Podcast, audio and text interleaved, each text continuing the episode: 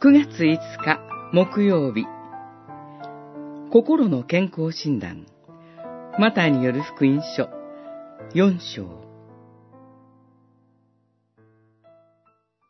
イエスはお答えになった。人はパンだけで生きるものではない。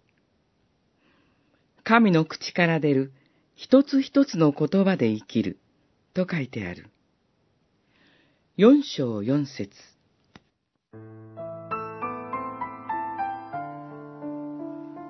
健康診断と聞くと、人間ドックを連想される方もおられるでしょう。体を健康に維持するには、医者の診断を受け、指示通りに食事の管理をすることが大切です。それ以上に、人は心の健康管理が大切だと、主イエスは教えてくださいました。神の口から出る一つ一つの言葉で生きるとは、この点を教えています。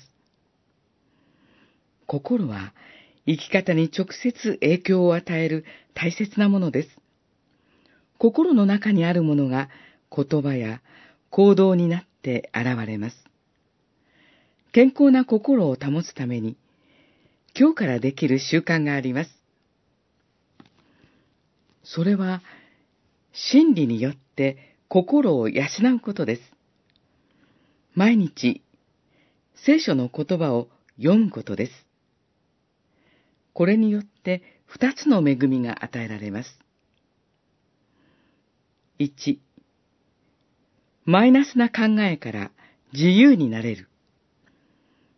マイナスな考えは、過去の自分の考え方、サタンの誘惑、世の価値観からやってきます。聖書の言葉が、それらを心から追い出してくれます。二、正しい事柄に心の焦点が定まる。真理の御言葉は、主イエスとその言葉で心を満たし、他人のことを考える人へと導き、永遠の世界を見る目を与えてくれます。